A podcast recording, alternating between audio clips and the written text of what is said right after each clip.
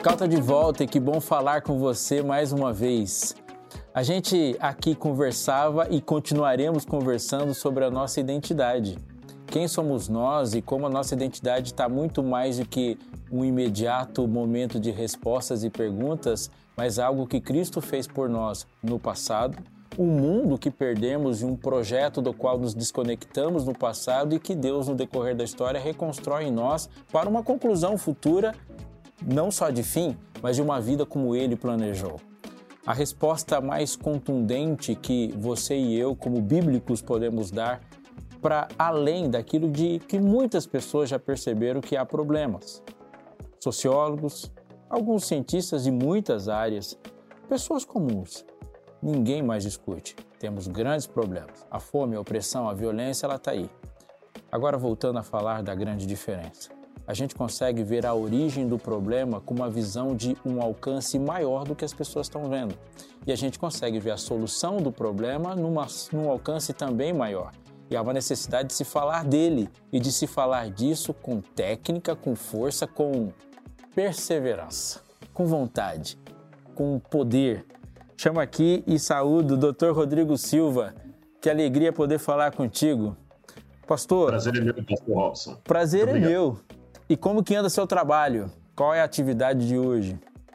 Na verdade, tantas atividades. Eu estou escrevendo três livros ao mesmo tempo, dando aula, roteirizando o programa, tentando conseguir dinheiro para construir o museu, e assim caminha a humanidade, né? Uau, uau. Mas Deus tem te abençoado muito chegando a falar com pessoas que não nos ouviam antes. Você tem essa percepção clara, né? Glória a Deus por isso, glória a Deus por isso. Eu espero poder ser luz aí. Eu, eu, eu tô querendo bombar uns vídeos meus na internet dizendo assim, ó, o pastor Rodrigo falou bobagem, tá aqui a resposta. Você não precisa falar mais nada, só falar isso já bomba. Doutor Rodrigo já começa assim. Isso, isso é um negócio não é fácil de se lidar, mas hoje é necessário a gente lidar com essas coisas. Deus te abençoe no seu Amém. trabalho, no seu alcance. Pastor Lucas está agora num lugar ali entre rochedos, né? Num frio de matar. Como é que é que está um, um, um, colégio entre rochas no internato no mundo descer depois da Covid?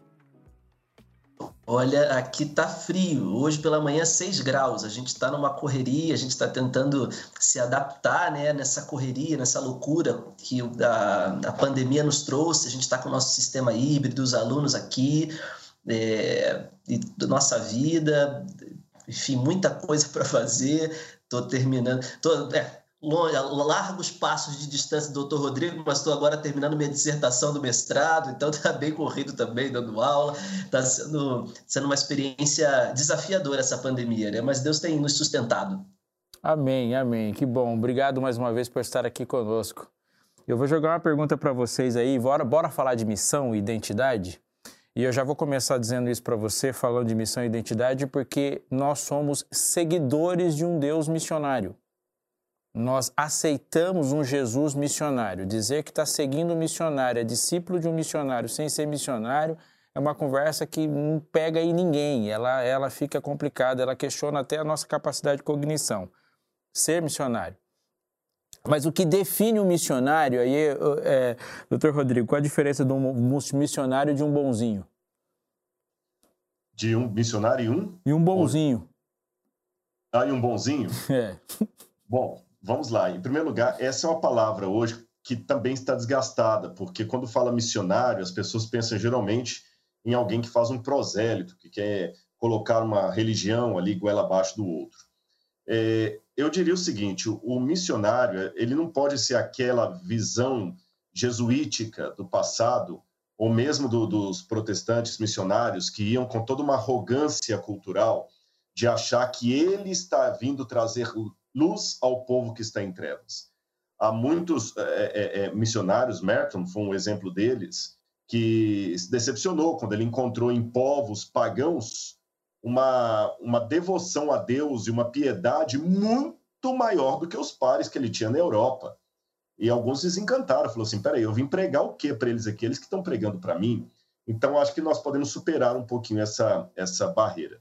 Só que hoje também nós temos muito claro uma preocupação que está tomando conta de algumas igrejas, e eu vou falar especificamente da Igreja Adventista do Sétimo Dia. O fato de eu ser missionário está ligado, atrelado intimamente à missão, quem eu sou. É, geralmente, quando uma pessoa é pequena, tem três coisas que a mãe obriga uma criança a, a, aprender. E se sua mãe não ensinou você isso, ela não foi uma boa mãe.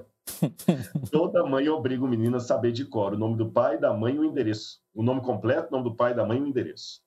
Por que, que as mães sempre obrigam as crianças a decorar o nome completo, o nome do pai, da mãe e o endereço? Hoje, talvez, é, eu estou falando da minha geração, hoje talvez ensinam também o número do, do celular, do pai ou da mãe, a obrigar a decorar. Por quê? Caso aquela criança se perca, ela sabe para onde voltar. Ela sabe o endereço. Então, eu acho que com a teologia nós temos que também ter muito claro qual é o nome do nosso pai, nossa mãe e nosso endereço, o nosso nome completo, em termos de identidade teológica. Porque caso nós nos percamos nesse mundo de ismos e de, e de, de filosofias, a gente sabe para onde voltar. Lembrando que, na visão adventista, a missão, para fazer jus à palavra missionário, ela não pode ser incompleta. Ela é uma missão que eu diria integral é, muitas, muitas vezes as pessoas confundem a missão com assistência social, o que não é verdade. Outros confundem a missão com proselitismo teológico, o que também não é verdade. Não é questão de só chegar e dar o pão e não ensinar para a pessoa nada sobre Jesus, mas também não é questão de só ficar falando que Jesus vai voltar, que tem um santuário celestial, e não dar o pão a quem tem fome. Eu acho que as duas coisas aí têm que estar ligadas. É um avião. Você não pode prescindir da asa esquerda em benefício da direita, nem vice-versa. Caso contrário, o avião não voa. Tá, vamos definir isso aqui para quem está nos ouvindo e nos assistindo. Algumas expressões elas estão típicas de quem está habituado a ela, mas ela, a gente precisa discutir, senão a gente cai no paraíso da frase pronta. Qual a diferença, portanto, da missão, e aí, é, pastor Lucas, entra na hora que você quiser, já pode vir de sola, né? Qual a diferença, então, da missão e do proselitismo? Qual a diferença da missão e da assistência social? O que tem na missão que a diferencia, que a singulariza? Eu acredito que é, uma, é o que o pastor Rodrigo acabou de dizer, é um braço da missão. A missão existem vários braços e esses braços contribuem para que a missão na sua integralidade seja alcançada. Agora, é, eu costumo com muito carinho dizer que é, se nós tivéssemos é, o fervor dos nossos irmãos pentecostais, a insistência dos nossos irmãos testemunhos de Jeová e a verdade que nós temos é, e, a, e, a, né, e, o braço assistencial dos nossos irmãos espíritas, Jesus tinha voltado, mas às vezes a gente é, acaba é, setorizando a coisa. Então, é, eu acho que a gente precisa viver mais e vivenciar um pouquinho mais é, o espírito da lei. É, a gente olha para a Bíblia, e aqui eu faço só um, um, um adendo rápido para responder essa pergunta, é que a gente olha para a Bíblia como um livro de regras né? Um livro de que, ah, isso pode, aquilo não pode, isso sim. E a Bíblia não é um livro de, de, de regras. Na verdade, é, a Bíblia é um livro de princípios. É, e eu pensava, escutando é, o Vertical de alguns tempos atrás aí, o pastor Edson Nunes falando sobre, sobre patriarcado, aquela coisa toda, e ele falava se a Bíblia fosse escrita hoje em dia, né? E eu fiquei pensando acerca disso. É, a Bíblia teria a mesma mensagem porque a Bíblia não é um, um livro é, para me dizer o que eu tenho que fazer ou não tenho que fazer. A Bíblia é um livro para me dar princípios. E os mesmos princípios que foram aplicados no passado vão ser aplicados hoje.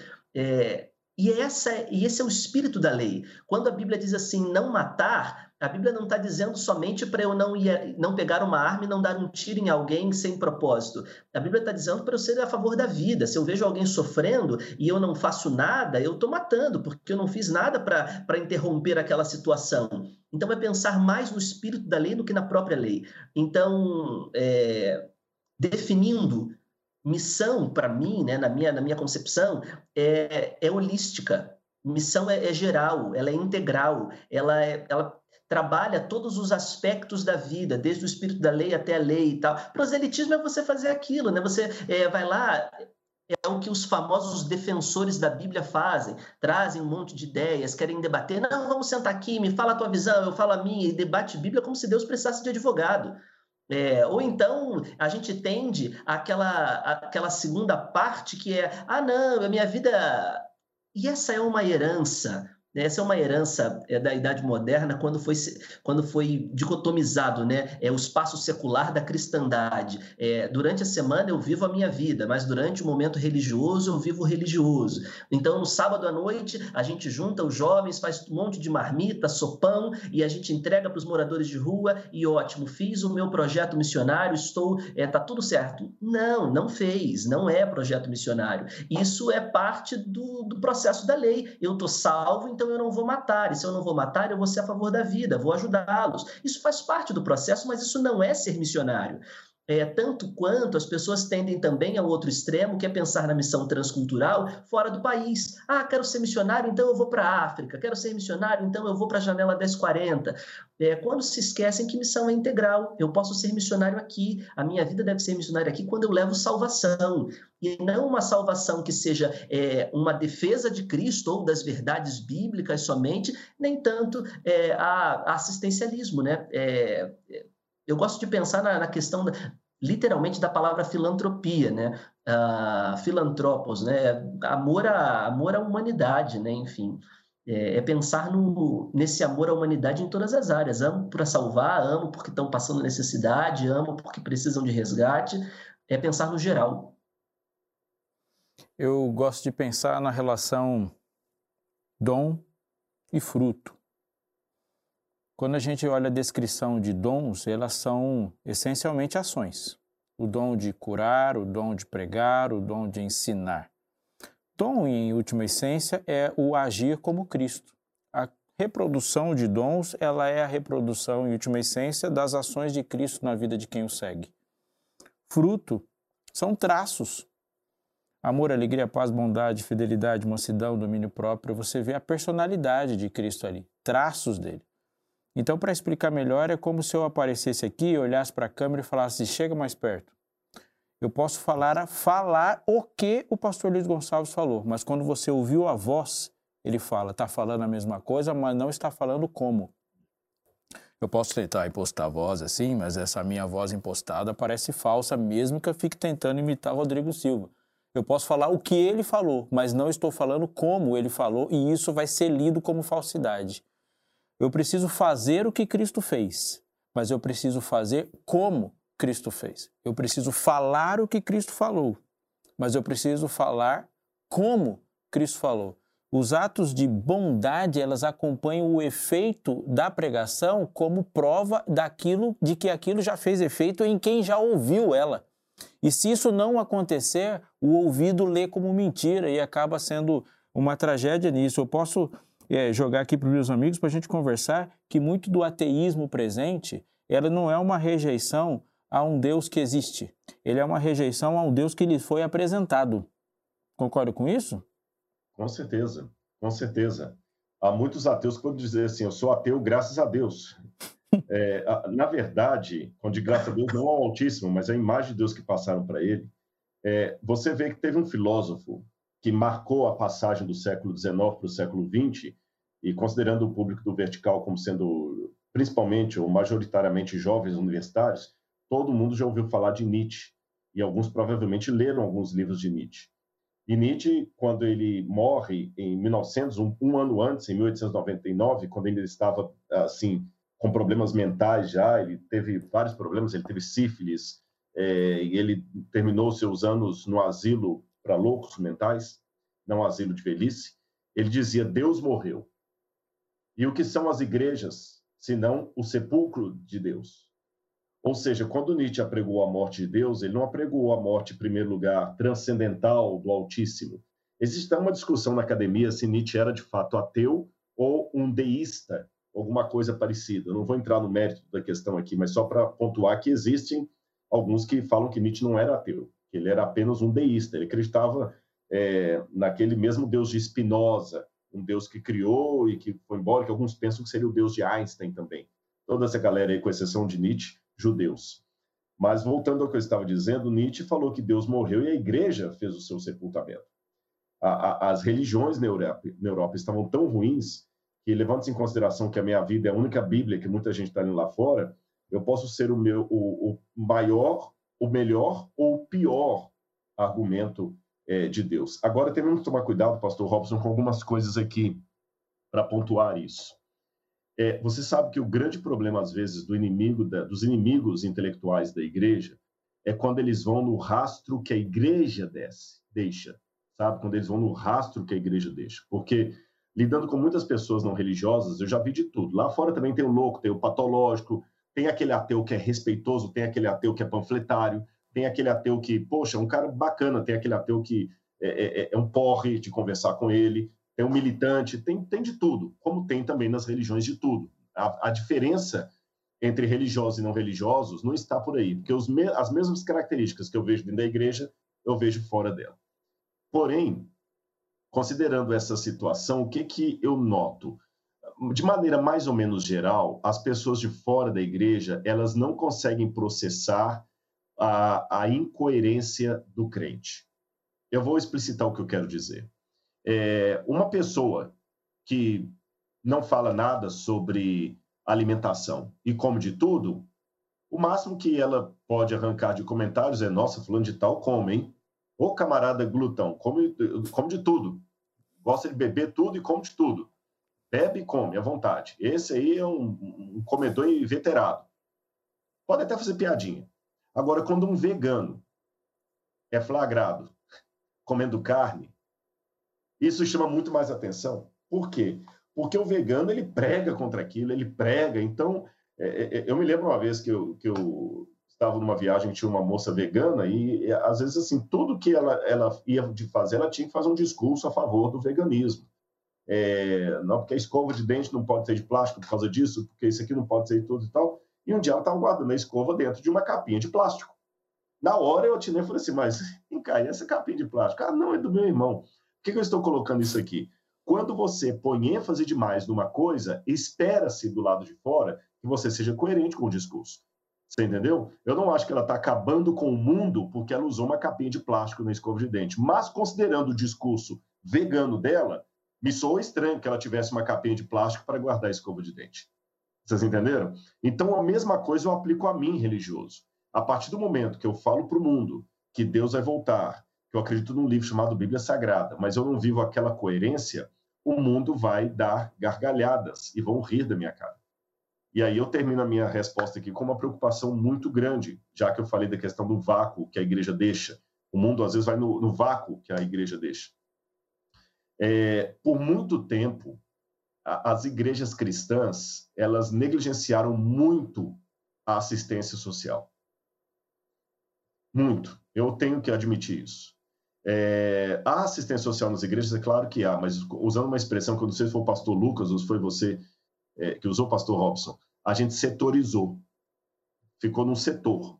Então, por exemplo, falando em linguagem adventista, assistência social são as DORCAS, o departamento de DORCAS. Para quem não conhece, é como falava antigamente, aquele departamentinho no fundo da igreja que cuidava ali dos assistentes, da assistência social. É, ou então, depois veio a, a, ASA, Assistência Social Adventista, hoje temos a ADRA, manda para a ADRA. Mas, de maneira geral mesmo, às vezes a gente não vê um comportamento da igreja tão piedoso, tão forte na ajuda humanitária. Não vemos. Às vezes tem uma campanha.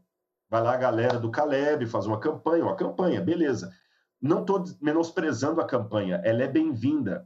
Mas essa campanha só tem resultado se ela for um eco da minha vida diária. Se eu só ajudo a distribuir cestas quando eu estou na campanha, com a galera, todo vestindo a camisetinha lá e distribuindo cestas, mas no meu dia a dia eu não divido meu pão com o meu semelhante, eu não estou participando de uma campanha como missionário, eu estou apenas participando do oba-oba. E o que, que acontece? Alguns grupos é, ateus, eles perceberam que eles não conseguiam dominar o mundo pregando, negando a existência de Deus. Porque mesmo que o ateísmo, de maneira sistematizada, seja um fenômeno recente na história, a partir da modernidade para cá, nós temos brilhantes ateus que não conseguiram convencer o mundo que Deus não existe.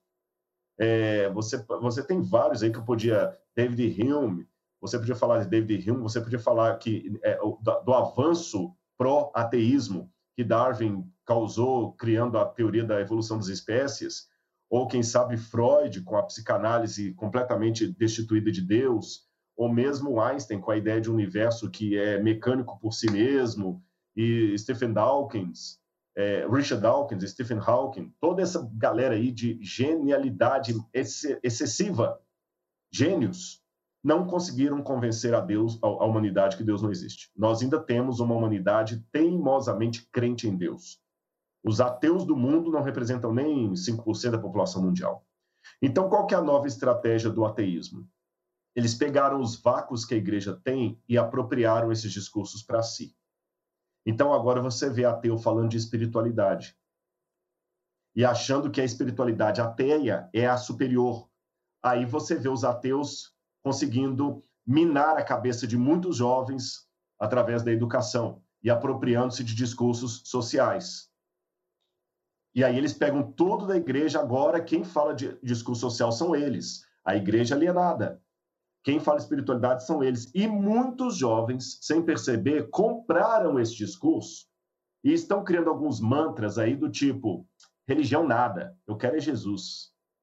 Vamos acabar com o sistema, os que são vendidos ao sistema. Eu sou espiritual, não sou religioso. Eu não sou do sistema.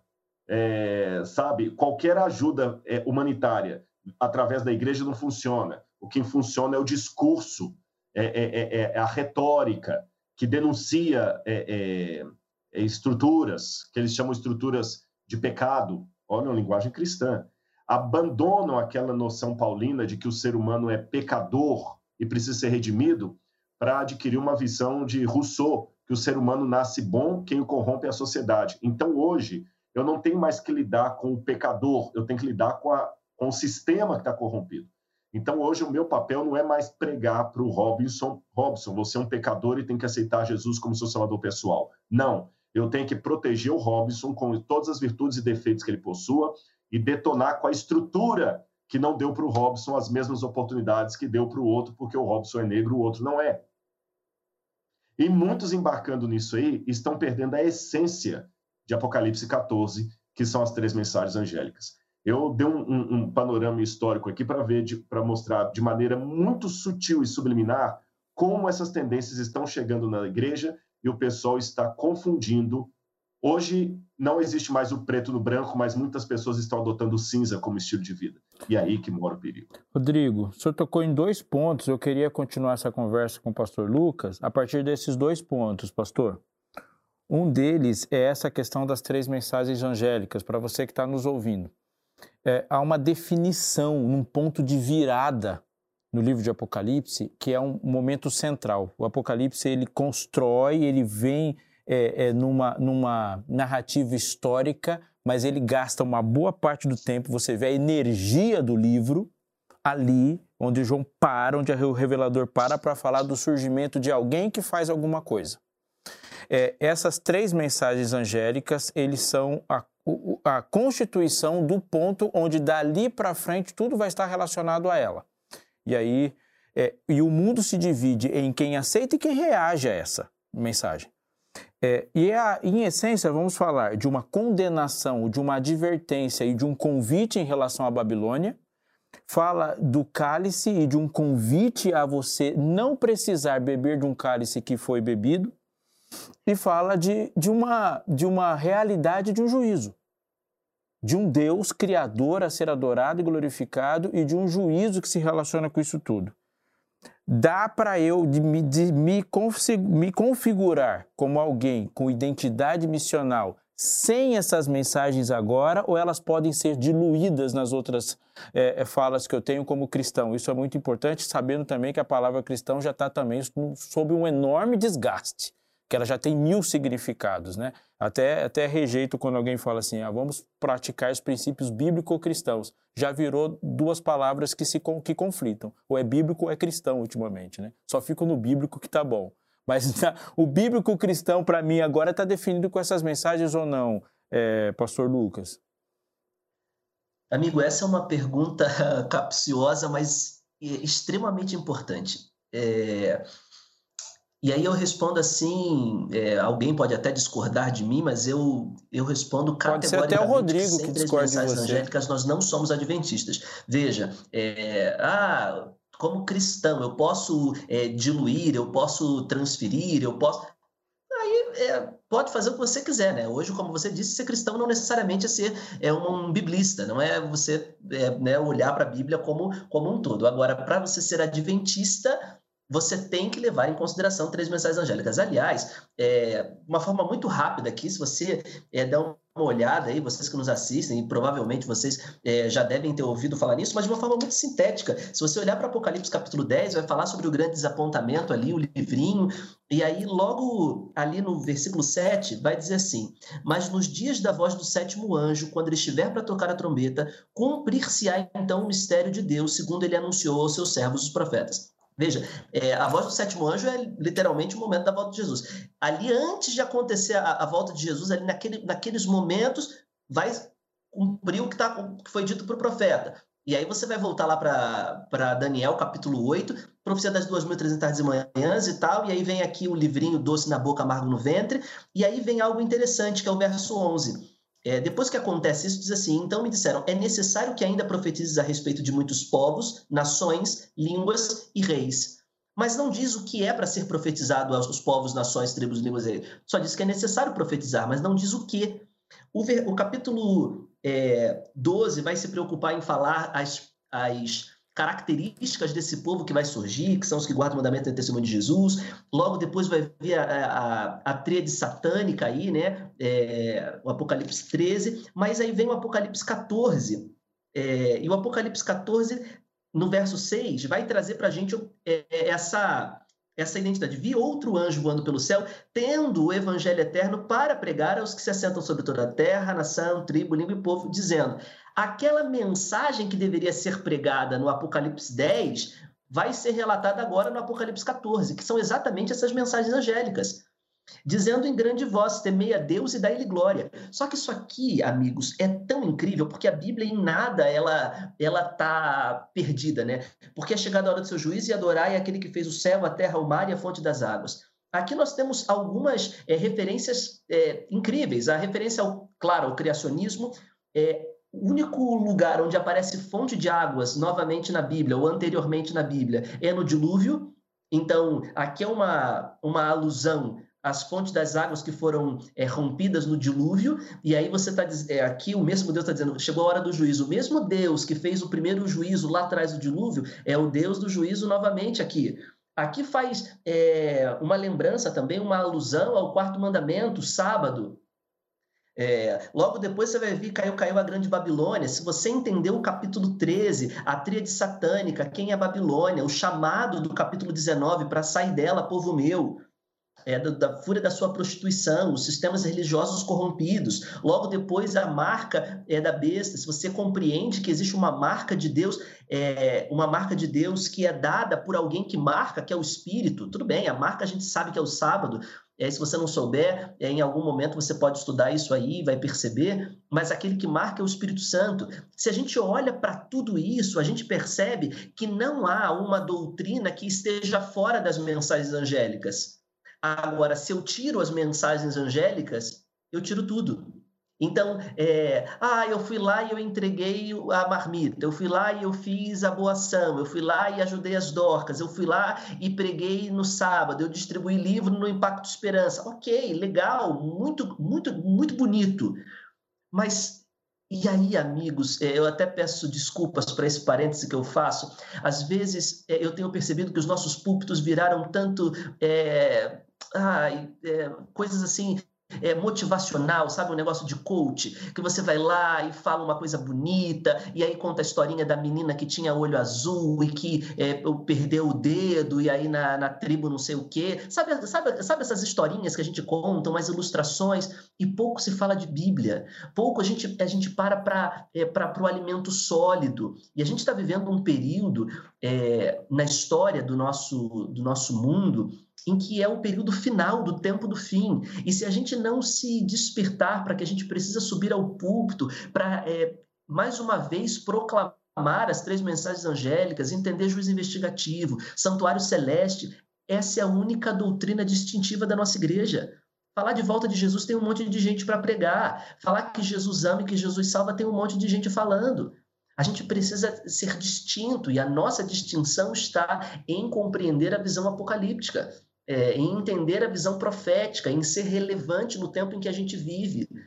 Veja, é, os discípulos foram relevantes no momento em que viveram. É, as pessoas da reforma protestante foram relevantes no momento em que viveram. Os patriarcas foram relevantes. Eles não tinham uma mensagem que todo mundo tinha. Nós precisamos ser relevantes no momento em que vivemos. A gente não tem que ter a mensagem que todo mundo tem. E Deus não chamou a gente para isso. Então é tempo de relevância. Então, respondendo a pergunta, eu respondo até um pouco que categoricamente de que não, é impossível ser adventista sem a distinção das três mensagens angélicas.